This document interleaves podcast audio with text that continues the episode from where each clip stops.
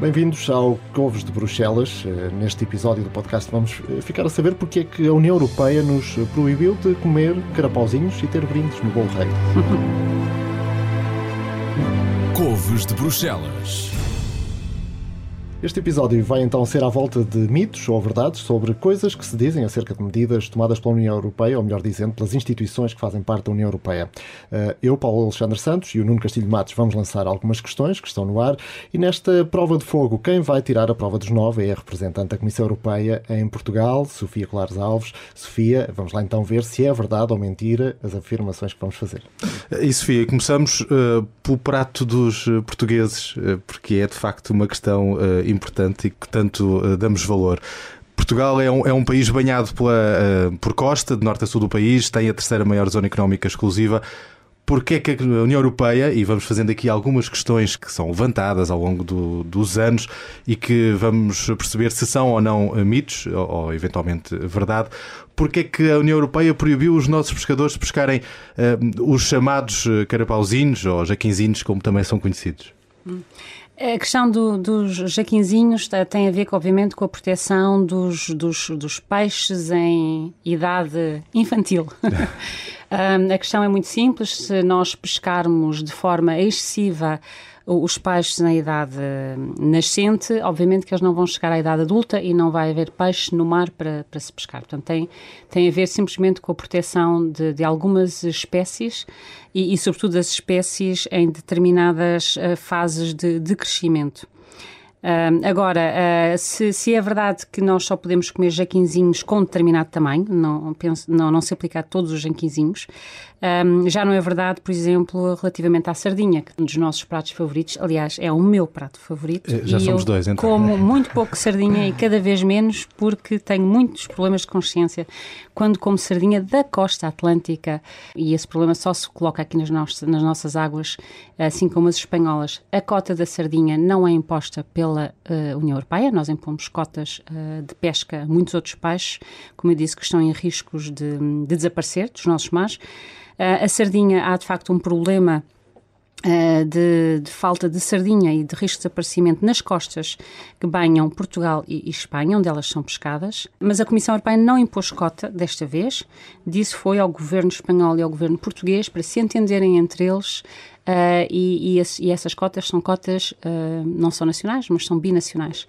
Portanto, há um acordo entre Portugal e Espanha. O que nós fazemos é uh, dar, no fundo, o conhecimento científico, os dados científicos, para que os governos tomem a decisão de quanto é que se pode pescar e em que meses.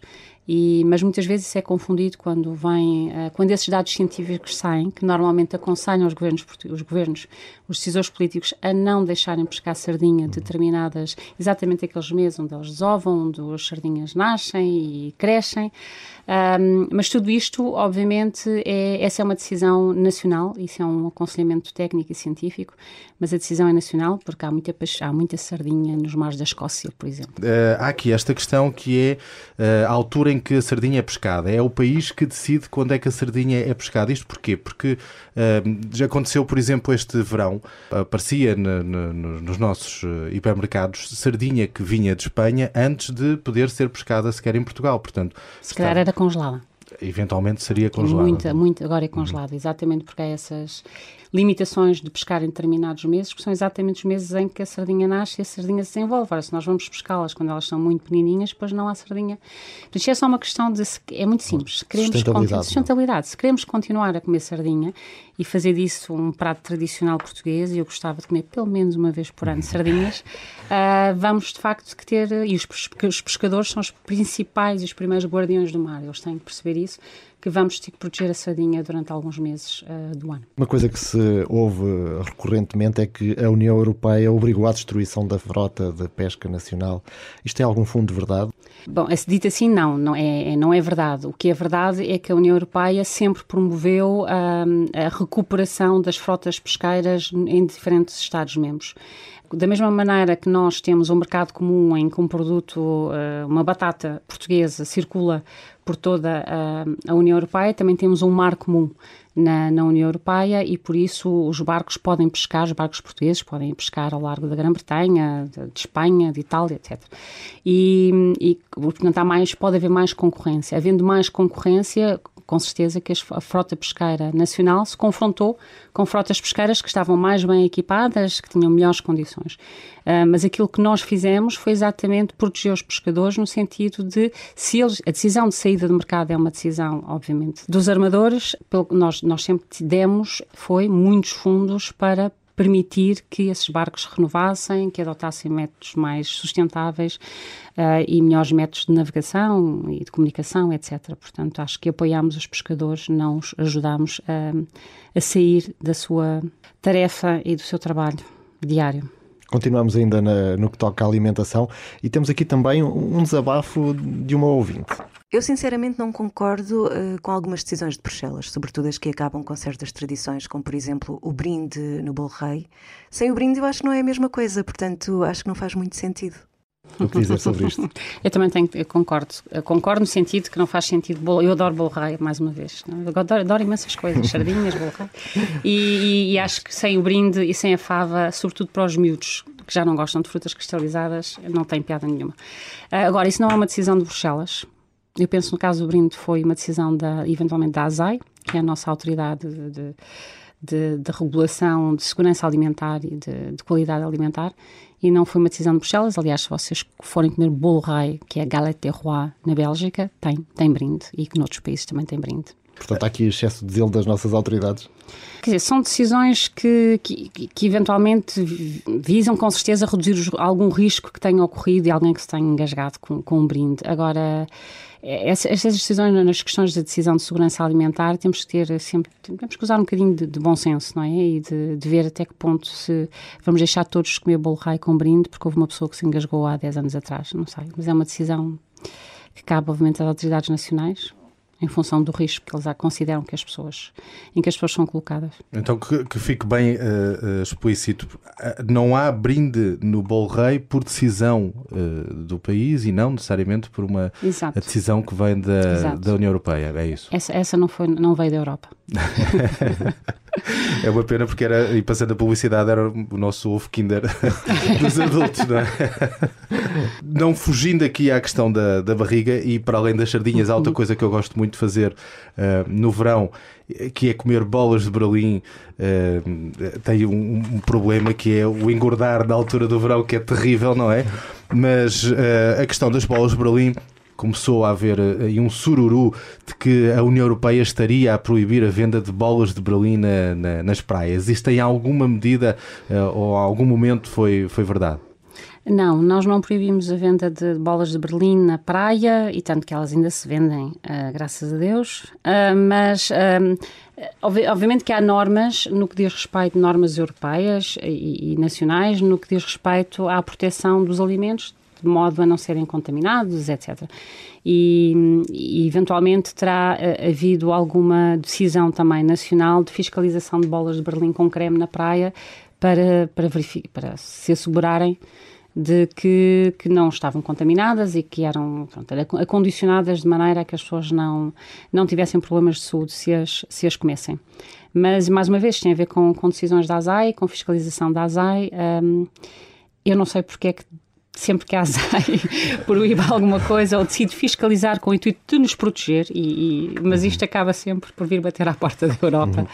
Mas, mas, mas as pessoas também têm que pensar nisso, não é? Que, é? que é para a proteção dos consumidores e às vezes pode haver um bocadinho de excesso de zelo e decisões que não são uh, as mais proporcionais, mas o, o fim é sempre bom. Uhum. que passou a existir, desculpa, foi, foi aquela embalagem, não é? Portanto, as bolas de Berlim agora vêm dentro de um saquinho, não é? De, pelo menos onde eu, eu, eu, onde eu costumo comprar.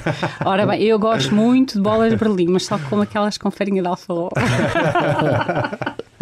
Mas e, antes de avançarmos, pegávamos naquilo que já dissemos e no que vem ainda para fazer aqui um ponto de situação em relação a esta questão dos mitos. Eh, no ponto de vista da Sofia, o que é que leva a que estas mensagens uh, se espalhem tão rapidamente e, e, lá está, a Comissão Europeia acabe sempre como o mal da fita?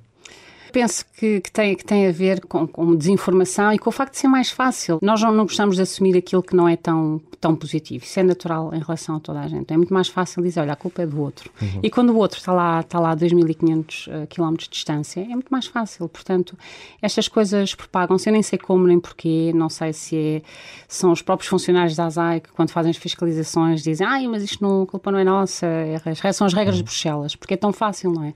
Dizer isso. Eu também gostava de dizer no meu trabalho, olha, a culpa é de Bruxelas. Portanto, volta meia volta, a sua equipa acorda e tem uma notícia a culpar a Comissão sim, Europeia por alguma sim, coisa que não tem responsabilidade. Exato, nós nunca sabemos exatamente que lado é que vamos acordar e muitas vezes somos surpreendidos com coisas como a Europa proibiu de fumar na praia, a Europa, a internet vai acabar. Essa de internet também foi ótima. Um, mas. Uh, eu, eu, penso que tem a ver com, uma, com, essa, com a nossa natureza humana, de que quer, quer da parte daqueles que fazem o chamado enforcement dessas regras, não é? que, que aplicam essas regras, que são, que são desagradáveis, que as pessoas em geral não gostam, uh, de dizer simplesmente, olha, é, foi, foi Bruxelas, não, nós não, a culpa não é nossa. Uhum. E, e por, ser, por ser fácil, uh, simplesmente exportar aquilo que nós não gostamos e, e, atribuir as culpas a alguém. Há bocado falávamos da, da, questão dos pescadores, mas aconteceu mesmo com os agricultores, não é? Também hum. se dizia que a União Europeia estaria a pagar para hum. não produzirem. Isso é uma forma muito curta de dizer nós ajudamos muito os agricultores uh, e, e, por vezes, ajudamos os agricultores, uh, no fundo, a, a transformar a sua produção em algo que não é produtivo e que não lhes dá dinheiro em algo que seja mais produtivo. Não estou a dizer que por vezes também não haja uma tentativa de planificação e não houve no passado, nomeadamente na política agrícola comum, de planificação no sentido de, por exemplo, nós deixámos praticamente produzir, produzir açúcar, quando produzíamos açúcar da cana-de-açúcar, simplesmente porque não conseguíamos concorrer com os produtores de, de, de açúcar de beterraba do centro da Europa, nomeadamente a Alemanha um, e outros países. Uh, agora, não pagamos aos produtores para não produzirem, pelo contrário, pagamos aos produtores para eles se converterem em, em, produtores de outra coisa em que Portugal possa, possa produzir melhor e possa produzir com mais eficiência e por isso possa ser competitivo no mercado comum.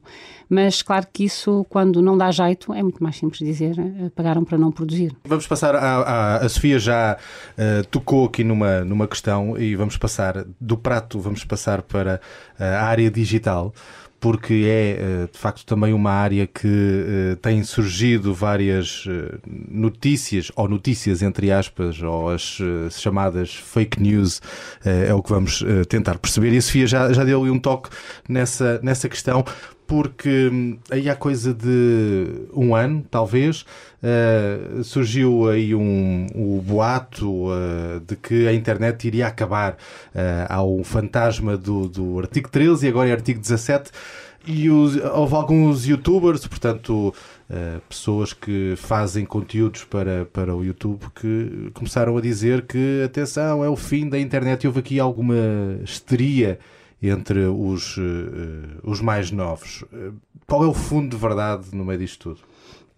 Bom, o fundo de verdade é que há uma, uma enorme, um enorme conflito entre os artistas e também, já agora, os, os, jornalistas e os editores de jornais e as grandes plataformas como, como a Google e a YouTube e o Facebook e outras, uh, em que eles utilizam material, no caso, dos, no caso dos artistas, música, vídeos, imagens, em que muito material é utilizado nestas plataformas um, e, e, que os direitos de autor não são pagos. Portanto, normalmente, uma, estas, como vocês sabem muito bem aqui na rádio, vocês pagam direitos de autor, não é? Pois, e bastante. Não, e não, só, não, acaba por não ser uma, uma como eu digo, digo sempre, não, não estamos a falar de, quantia, de quantias uh, desproporcionais ou, estamos, ou que, que, levem à falência um negócio, mas é, é, necessário que esses autores sejam remunerados, quem faz uma música seja remunerada por ela ou não, pode também decidir não que essa música seja uh, copiada, seja utilizada, por exemplo, na internet pelos diferentes utilizadores e não ser remunerado por isso. Isso não é,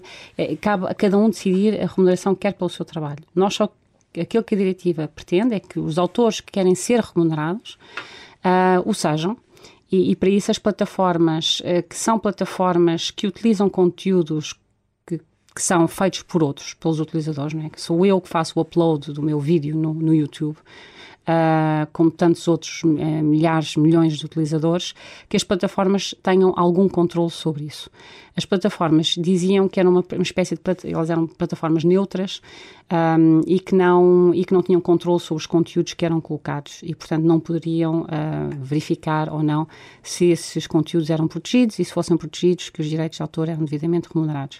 Uh, nós sabemos que isso não é o caso. Um, por exemplo, a YouTube tem uma coisa que é o ID Content, uh, que é uma espécie de mega base de dados em que, seleciona, em que no fundo, registra todas, todas as músicas, todos os vídeos que são protegidos, uh, que, têm, que têm autor, e portanto são protegidos por autor, e, e e, em determinadas circunstâncias, até exigia a remuneração. Mas isso era uma coisa que eles faziam voluntariamente e não o queriam fazer como uma obrigação legal. E essa foi a grande, a grande discussão que, que se fez. Eh, para até a adoção da diretiva, entre aqueles que achavam que as plataformas tinham que, tinham que ter uma responsabilidade, porque elas acabam por fazer muito dinheiro com a disponibilização desses vídeos, não são elas que têm a grande remuneração da disponibilização desses vídeos, e, parte, e esse dinheiro parte não ia para os autores, que no fundo foram eles que fizeram os vídeos, que fizeram as músicas, que eram utilizadas nos vídeos, etc. Um, claro que, que, as coisas são um bocadinho mais complexas e, e sobretudo, eu, eu acho é que nós habituámos a um mundo em que as pessoas copiavam uh, muita coisa, uh, disponibilizavam coisas copiadas na, na, internet e achavam que isso era perfeitamente normal. E num mundo onde as pessoas achavam que a internet era perfeitamente gratuita. Nós todos nós sabemos que a internet não é gratuita.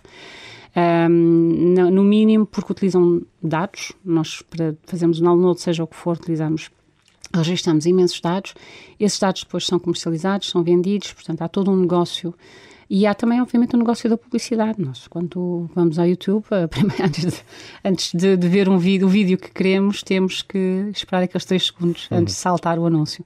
E, e, toda essa, e portanto, há todo um, um, negócio que dá muitos milhões, não mil milhões de euros a estas plataformas, e isso não estava a ser uh, devidamente uh, distribuído com os autores, que no fundo são eles que fazem música, são eles que fazem os vídeos.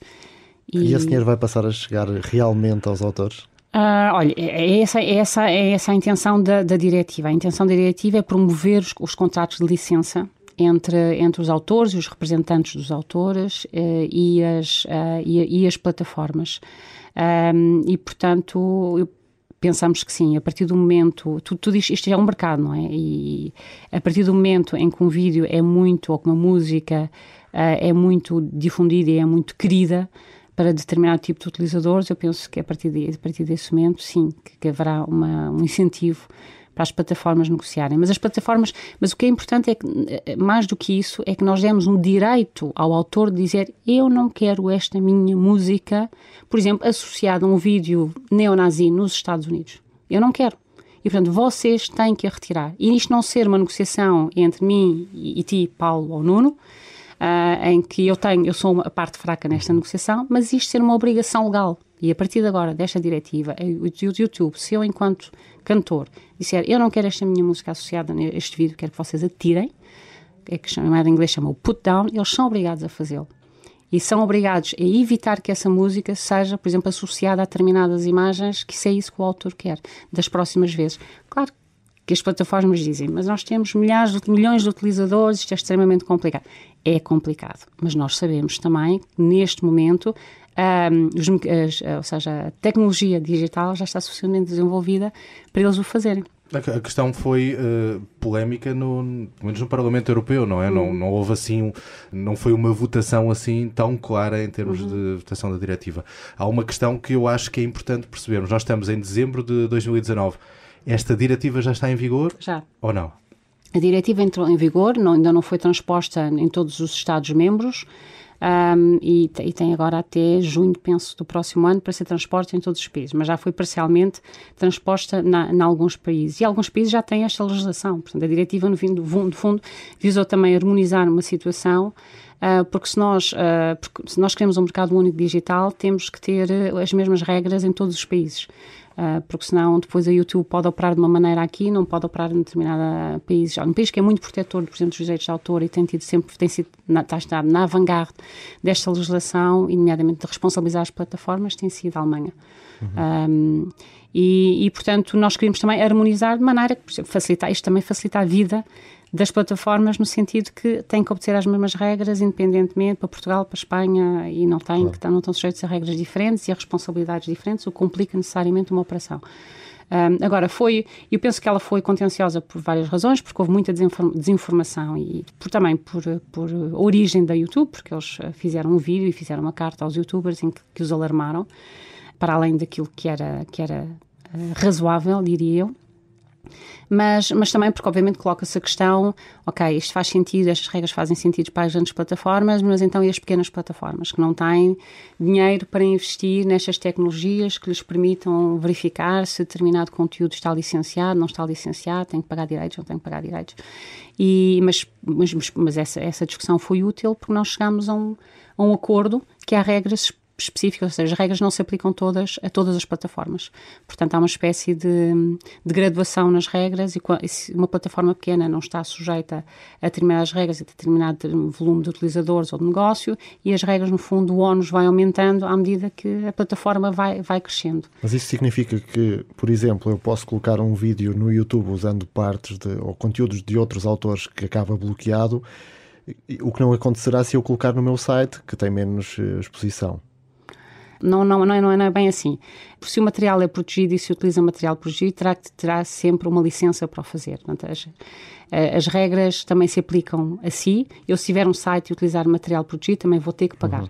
Uh, a questão tem a ver com as plataformas e tem a ver com a, a capacidade ou incapacidade de uma plataforma verificar o conteúdo que é, uh, que é carregado por um utilizador. É essa a dificuldade. Porque eu, quando sou utilizador, sei perfeitamente o que é que estou a utilizar à partida.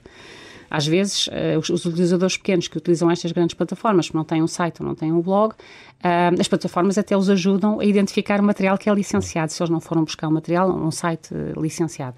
Mas a questão é, eu enquanto, se eu enquanto utilizador, se eu tenho um site ou se tenho um blog, eu sou obrigado a, a ter a certeza que aquilo que eu carrego está, está pelo menos licenciado, se é protegido está licenciado.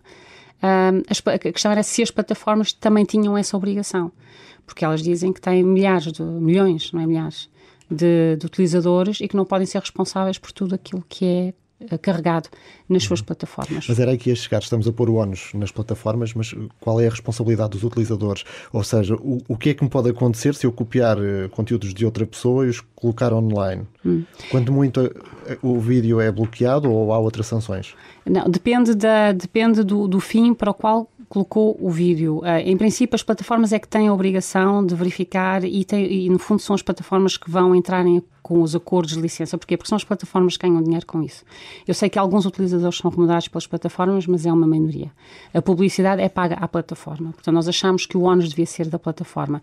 Agora, os utilizadores, e a legislação tem linguagem específica para isso, os utilizadores, os, no fundo, os pequenos utilizadores que os fazem para fins não comerciais ou com menos de não, não precisam de estar preocupados. A plataforma é que tem que assegurar uh, o licenciamento e tem que assegurar que aquilo está tudo ok. Os, os, grandes, eu diria que um mega youtuber que tem milhões de, de, followers, não é, de seguidores, esse não, esse mega youtuber vai ter que verificar antes de, uh, e muitas vezes com a ajuda da plataforma, porque eles prestam esse serviço, que aquele material está, está licenciado ou que foi buscá-lo num site, há muitos sites para imagens e para, para músicas, em que se paga 0,45 cêntimos e, e descarrega-se a música legalmente, portanto, e, e, e esses, esses serviços são, estão no mercado e Uhum. Uh, portanto, no fundo, a plataforma, a legislação faz uma distinção entre o utilizador, eu diria, utilizador comum, que não é remunerado, que não faz isto para fins comerciais, e os grandes utilizadores que já fazem, como os grandes youtubers, que já têm muitos milhões de followers e que eles próprios são, são remunerados e e tem receitas, etc. Portanto, faz essa distinção. Bom, pelo menos a internet não vai acabar e vamos continuar não, a partilhar não, memes não. e outras eh, Vamos, não, isso, isso foi outra coisa que a, que a diretiva fez, curiosamente, e eu acho que o debate foi útil para isso, foi porque havia uma, uma confusão sobre se uh, os memes eram, seriam ou não... Uh, um, portanto, se a diretiva afetava ou não a nossa, a nossa fantástica capacidade e criatividade de partilhar memes maravilhosos e, e, havia essa, essa, essa, dúvida, porque tem a ver com uma diretiva anterior e que foi transposta de maneira diferente por alguns Estados-membros. E então, para esclarecer essa dúvida de uma vez por todas, a própria diretiva, que não tinha que o fazer, esclarece que tudo que seja paródia, sátira, crítica, não é protegido é uma exceção ao direito de autor, não é protegido pelo direito de autor, inclusive os mimos, e, portanto, sobre isto não tem que haver licenciamento, não tem que haver restrições ao seu upload e, e visualização nas, nas plataformas. Este tema merece, de facto, eh, eh, já tínhamos falado sobre isso, um episódio só para explicar, porque isto é, eh, hoje em dia, desde as crianças aos adultos, são criadores de conteúdo para, para a internet de, de alguma forma. E eu acho que ainda há aqui alguma hum, confusão, nomeadamente uh, nesta questão que o Paulo estava a levantar, que é eu fiz um erro, fui copiar algo que não era meu e agora o que é que me acontece, por exemplo? Eu acho que há aqui algumas questões uhum. que, que, que, que, devíamos eh, fazer só um episódio só, só, só a falar sobre, sobre isto. Mas há outras dúvidas e ainda em relação à questão de, dos mitos e daquilo que é ou não verdade, também na área da política isso acontece. Na vossa página, por exemplo, eh, é apontado como um dos mitos o facto de em Portugal não se poder votar para as eleições europeias. Eh, isto chegou mesmo a acontecer, pessoas a acreditar que não podiam votar na, nas instituições europeias. Eh, as pessoas pensam, no fundo, que as eleições europeias não são eleições nacionais e, portanto, em princípio, não podem votar para elas. Uh, nós tivemos, uh, sim, ouvi, tivemos, essa, essa, essa, tivemos essas questões. Ou como é que o podem fazer, se, se têm que ir a Bruxelas ou Estrasburgo uh, para votar. O que só revela, e foi a razão pela qual nós pusemos isso na nossa página dos mitos, que revela que, que surpreendentemente, ainda há pessoas, imagino também que mais jovens, que nunca votaram, e as primeiras eleições, foi, foram as primeiras eleições para muitos jovens, uh, 26 de maio passado, e, e por isso eles tinham essa dúvida onde é que podiam votar, se tinham que ir a Bruxelas, se tinham que ir a Estrasburgo, e, e, explicar que não, que, que, as eleições para o Parlamento, o Parlamento Europeu é um Parlamento também português e, e, portanto, votamos na nossa mesa, na escola, ou na junta de freguesia, ou no, no sítio habitual, e, e, isso, o digital tem ajudado bastante, porque basta ir à, ao site da Comissão Nacional de, Ele, de, de Eleições e com o cartão, de, com o nosso número de contribuinte, e sabemos exatamente onde votar, como votamos para qualquer outro órgão de soberania português. Mas pode criar alguma dúvida, por exemplo, agora ver uma Presidente da Comissão Europeia que na altura não aparecia na campanha ou na, nos cartazes, as pessoas vão pensar, então, mas eu votei e de onde é que esta senhora saiu? Uhum. Pois, isso, isso, isso, continua a ser complicado.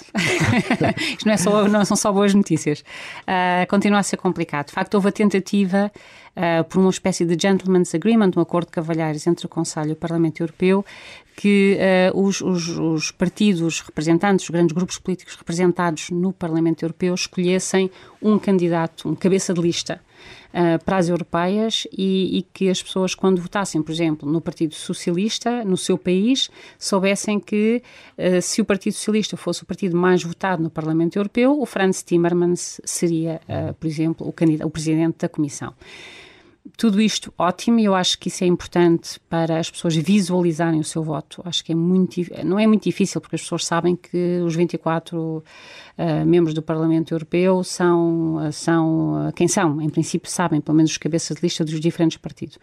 e eles fazem campanha em Portugal e, portanto, as pessoas estão minimamente interessadas sabem quem são. Mas não, nenhum deles sairá necessariamente o presidente e ter uma cara em quem, quem, quem votar é, é, é, importante. Só que isto não é o que diz os tratados, não é o que diz eh, as nossas, as nossas, a nossa Constituição Europeia e, e portanto, o Conselho, ou seja, os, os, os primeiros ministros, e os chefes de Estado são eles que têm a última palavra e neste caso não houve acordo entre hum, o, os dois grandes partidos que têm assento no Parlamento e que também têm assento no, no Conselho, também são representados por diferentes, uh, diferentes países e diferentes uh, primeiros-ministros, e como não houve acordo para que nenhum dos cabeça de lista uh, fosse, fosse presidente da Comissão, foram escolher uma, uma terceira pessoa, que é a Ursula von der Leyen, que foi uma solução de compromisso. Agora, eu acho que não, tirando o, a eleição passada do presidente Juncker, eu acho que foi de facto o Presidente Juncker apareceu como lead, o candidato de cabeça de lista, o lead candidate do, do partido, do, do, grupo conservador no Parlamento Europeu e foi depois Presidente da Comissão e foi nosso Presidente nos últimos cinco anos. Tirando essa exceção, no passado os, os Presidentes da Comissão têm sido também um, objeto de, de, acordo no Conselho e tem sido sempre um compromisso. O Drão Barroso foi um compromisso duas vezes, o Santero foi um compromisso uh, e, curiosamente, e por serem exatamente pessoas que não... No fundo, que eles têm que ter um acordo de todos os Estados-membros, todos os países. Portanto, são, tem que ser alguém que não criou animosidade com nenhum. E, e muitas vezes os, os, as pessoas mais proeminentes ou que estão na política há muito tempo, dificilmente, ou que estão simplesmente, vêm de países maiores, dificilmente têm o consenso de todos. É a primeira vez, repito, uh, tirando, tirando a Itália, já tivemos um presidente italiano, é de facto, uh, já não tínhamos uh, um presidente de um, de um, país grande há muito tempo, e sobretudo da Alemanha, portanto, mas, mas foi uma, uma solução de compromisso. Esta, esta questão, Paulo, leva-nos a uma que está aí de, de alguém que, que nos fez esta, esta questão, que é a questão da uh, democracia ou não na, na União Europeia. Dizem que as pessoas não votam, mas vamos votar para quê? Se a União Europeia é antidemocrática e gerida por burocratas não eleitos. Isto vai um bocadinho ao encontro daquilo que a Sofia estava a explicar. Sim, não? É? Eu, eu, costumo reagir sempre, eu, eu acho que é simplesmente mentira dizer que, que a União Europeia é, é, gerida por burocratas não eleitos. Isso eu, eu acho que isso está na, na, na boca é um de muita mito, gente. Portanto. É um mito, é uma opinião, e eu, há opiniões de gente que eu considero imenso e, e, e, dizem, e dizem o mesmo. Porque, simplesmente porque a Comissão Europeia, um, a Comissão, ou seja, a Comissão Europeia é um governo, mas é um governo como tudo na União Europeia, um bocadinho especial, é um governo que tem a iniciativa de proposta, portanto, ela propõe as leis, propõe todas as iniciativas, faz a proposta de orçamento, mas ela não decide. Nós nunca decidimos. Quem decide é o Conselho e o Parlamento Europeu. E o Conselho e o Parlamento Europeu são eleitos. O Conselho são, uh, são representados pelos ministros e pelos prime primeiros ministros dos países que compõem a União Europeia e, portanto, são eleitos nos seus países. É o António Costa e são os seus ministros do seu governo que representam Portugal no Conselho e eles foram eleitos, que eu saiba. Uh, e o Parlamento Europeu. Há eleições diretas para o Parlamento Europeu, portanto, todos nós podemos votar nos membros do Parlamento Europeu. É, é, eu acho que é um mito, é, não é verdade. Agora, de facto, a Comissão Europeia não é, contrariamente a um governo nacional em que o primeiro-ministro mais do partido mais votado no Parlamento eh, escolhe os seus ministros e daí sai, sai um governo. De facto, a Comissão Europeia, neste caso, a Presidente é escolhida pelo Conselho e votada pelo Parlamento Europeu, e depois, diferentemente e mais do que em qualquer Estado-membro, por exemplo, em Portugal, o António Costa, quando escolheu recentemente os seus ministros, eles não foram ao Parlamento apresentar o seu programa e a sua pasta, aquilo que sabiam e aquilo que não sabiam, e, se, e serem objeto de uma audição durante mais de três horas, como todos os comissários o fizeram agora nas últimas semanas.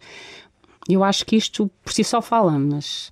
Sim, mas eh, votamos, como dizia, diretamente para o Parlamento Europeu, mas eh, Portugal, sendo um país pequeno, não tem grande peso. Bom, Portugal tem, tem o peso que tem um país do seu tamanho. Nós estamos numa Europa com países com, com tamanhos e com populações diferentes. O número de deputados é proporcional ao, à população de, de cada Estado-membro e, e, por isso Portugal tem a expressão do seu tamanho na União Europeia. Aquilo que eu costumo dizer relativamente a isso é que também imagine agora Portugal negociar sozinho uh, sem a União Europeia que tamanho é que teríamos. Portanto, eu acho que temos muito, somos muito maiores dentro da União Europeia do que seríamos fora das instituições europeias.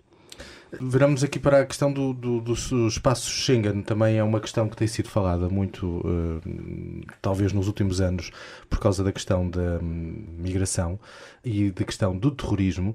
Em certa medida, alguns uh, partidos ou movimentos mais populistas juntaram uma coisa à outra um, e fala-se muito, ou falou-se muito na questão do, do espaço Schengen, ou seja, não, uh, não existência de fronteiras, de facilitar a circulação de criminosos e terroristas. Hum há alguma ligação? Isto é um mito? É verdade? Bom, é, é, eu penso que é natural. Se temos um espaço comum em que não há controle de fronteiras, obviamente quem entra nesse espaço comum tem, tem livre circulação. Portanto, se a pessoa também for um terrorista, um criminoso, uh, terá a sua vida facilitada, como todos nós cidadãos temos. Uh, a questão é que nós temos é que, o que temos vindo a fazer, o espaço Schengen só era possível quando se reforçou o controlo uh, das fronteiras externas e quando se reforçou a cooperação entre países nesse controle das fronteiras externas. Por isso é que temos uma lista de países uh, comuns uh, para, para vistos, por isso é que temos controles uh, comuns de, de, cidadãos de países terceiros e por isso é que temos um, uma cooperação a 24 horas sobre 24 horas das, das entidades que, no fundo, supervisionam as chegadas de estrangeiros, quer nos aeroportos, quer por outra via, a União Europeia. Aquilo que que aconteceu, infelizmente, nomeadamente com a, com a questão da, das migrações e, no fundo, o ónus que determinados países tiveram, a pressão que tiveram com a chegada de muitos migrantes, foi que outros países não confiaram no controle de, das fronteiras feitos por, por, por essa, por exemplo, na Grécia, eles têm, têm uma costa marítima absolutamente gigantesca, têm milhentas ilhas e de facto é, é, é, complicado. Tem, a guarda costeira grega sozinha não consegue, de facto, ou tem mais dificuldades em fazer o controle, por isso é que temos uma Frontex, por isso é que temos uma guarda de costeira comum e uma guarda de fronteiras comum a toda a União Europeia e reforçámos bastante no último mandato para permitir, primeiro, fazer com que esse controle de fronteiras seja possível e para evitar que determinados outros Estados-membros, outros países, em resposta, dizendo ah, aquele não controla bem as fronteiras, portanto, eu vou fechar a minha fronteira uh, entre o meu país e esse país, uh, para, e porque isso aconteceu. Uh, eu vou, vou, fechar no sentido, vou, vou, vou, no fundo, vou reinstituir os controles de fronteira. E para, para que Schengen não fosse afetado, para que este espaço comum não fosse afetado, uh, das primeiras coisas que tivemos que fazer foi reforçar a Frontex e reforçar uh, o controle das, das fronteiras externas da União Europeia. Uhum. Aliás, esta questão da imigração foi outra das uh, preocupações que nos foi referida por, uh, enfim, uh, pessoas com quem fomos falando antes, enquanto preparávamos este podcast, e temos aqui também uma outra opinião. Uma questão que me aborrece na Comissão Europeia é estar a assistir à imigração em massa e não fazer nada para controlar a situação dos países de origem. Isto é verdade? Uh, não, não, não, não, é, felizmente não, não é verdade, mas um, nós, nós somos dos, nós somos, dos, não como sabem, dos grandes doadores de, de, ajuda ao desenvolvimento e cooperação do mundo, somos o maior doador do mundo e, e trabalhamos muito com os países chamados países de origem, uh, para que as pessoas uh, tenham melhores condições de vida e possam ficar nos seus países, porque eu acho que ninguém quer, eu acho que ninguém quer emigrar. Portanto, mas agora o que aconteceu foi com este, facto, este novo fluxo de, de migrantes do norte, nomeadamente do norte da África, trabalhou-se muito com uh, vários países em África para nos ajudarem a, primeiro, a controlar as suas fronteiras, a controlar quem é que lá está e, sobretudo, os criminosos, porque todas estas redes de migrantes que chegam, todos os migrantes que chegam à Europa chegam através de redes. Uh, e são redes criminosas, que nós sabemos todos os males que daí advêm, e portanto nós tivemos, temos sempre trabalhado, mesmo com, com países que não têm, têm uma fraca autoridade pública, como a Líbia, no sentido de melhorar o controlo de, de, destas redes e de evitar que, que estes traficantes de, de pessoas uh, tenham margem, margem de ação. Outras questões que levantam dúvidas, não é? Sim, a questão dos, eh, dos fundos. Uh, Fala-se muito na questão do, dos fundos, ou pelo menos vai-se falando. Há quem saiba aproveitar bem uh, os fundos, nomeadamente, por exemplo, autarquias, em que vão conseguir, conseguindo construir muita coisa com os fundos europeus mas depois uh, há sempre o cidadão comum que se calhar tem acesso a fundos e não sabe e diz que os fundos são inacessíveis, são só para uhum. alguns. Uhum. Isto é verdade? Bom, uh, os, os, fundos têm, têm objetivos. Uh, há fundos para muita coisa, não é? Desde fundos da agricultura, pesca, como já referi, uh, fundos para o digital, para a sustentabilidade, para a coesão. Estamos a falar de distribuição de dinheiro público, não é? E do contribuinte europeu. Portanto, obviamente que há requisitos, há, há formulários para serem preenchidos há, e, tem que ser, e, e, como são muitos os candidatos, tem que haver uma seleção, tem que, tem que ser feita uma avaliação. Muitas, mu, a maior parte dos fundos que nós recebemos aqui em Portugal são distribuídos ou são pelo, por agências nacionais, portanto, são geridos pelo, pelo Estado português. Agora, eh, eu acho que há muita falta de conhecimento do cidadão, do cidadão português do benefício que tem dos fundos. Eu acho que não, ou seja, os beneficiários, imagine que uma autarquia recebeu dinheiro para a construção de um novo museu ou de, uma, de um novo expo, um espaço para séniores, ou que fez um investimento numa escola uh, para, por exemplo, para digitalizar, para, para comprarem computadores, para terem salas de, sabe, de gravação de vídeos, de, de produção de vídeos. Uh, essa informação não passa para as pessoas. Milhares de empresas beneficiaram de, de, fundos da União Europeia para renovarem as suas linhas de produção, para exportarem para outros países, para crescerem no fundo e, e criarem trabalho. Essas empresas não passam essa mensagem.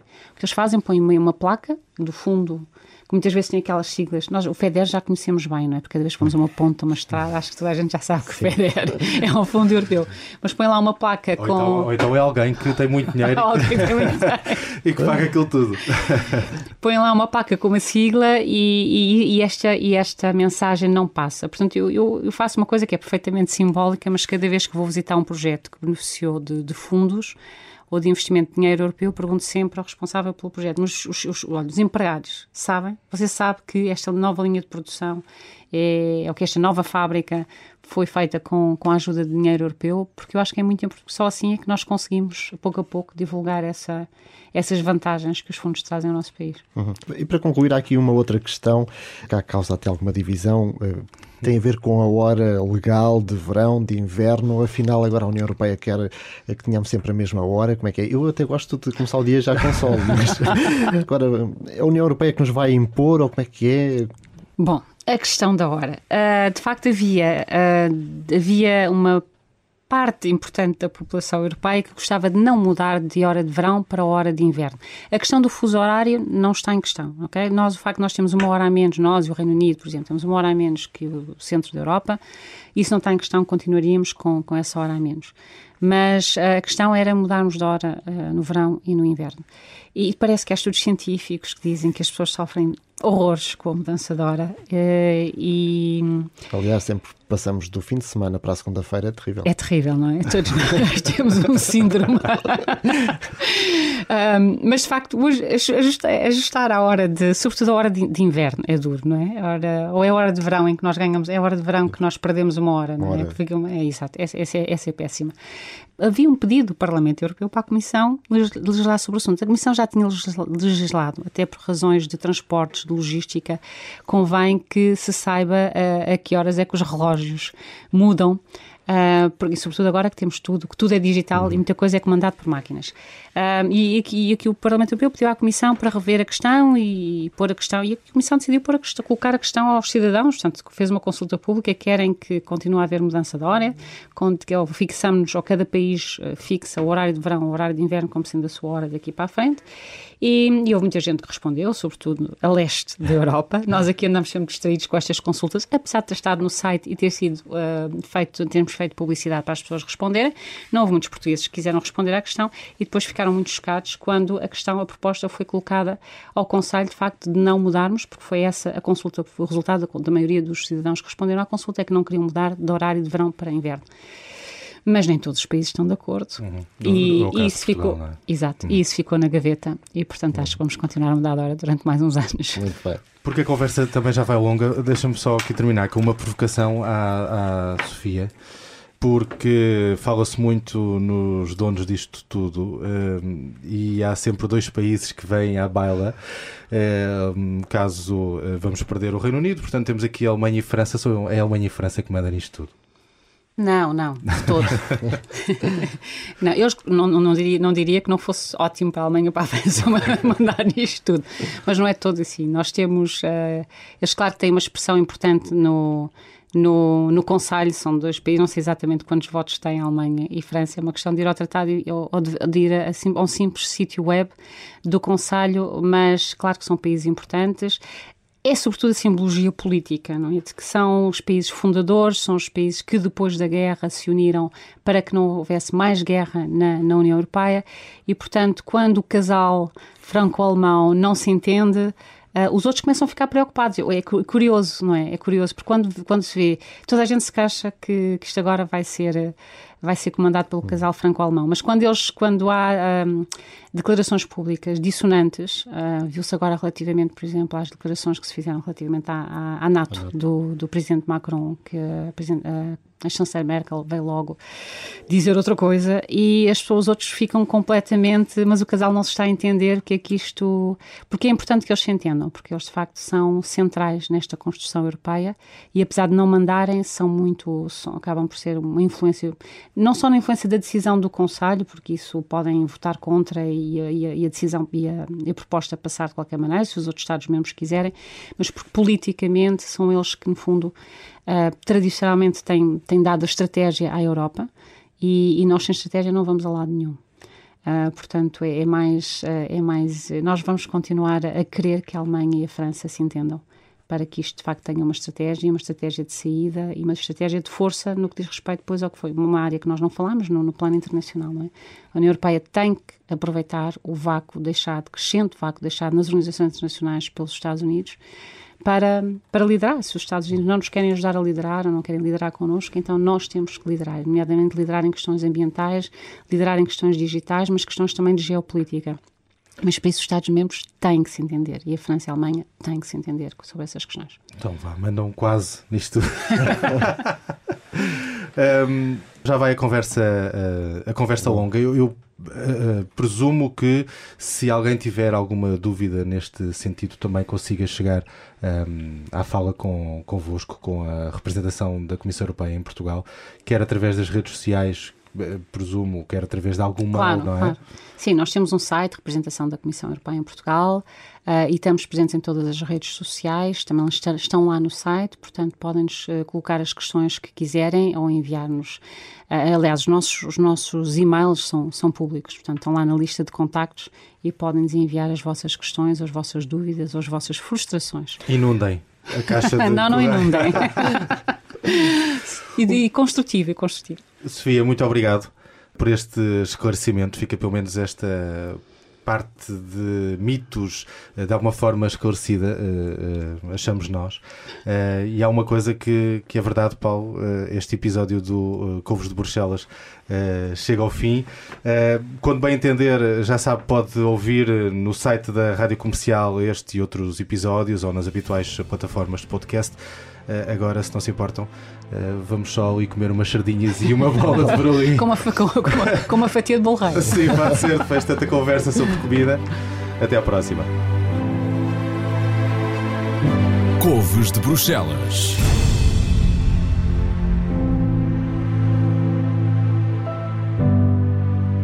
Este podcast tem o apoio à produção da Comissão Europeia.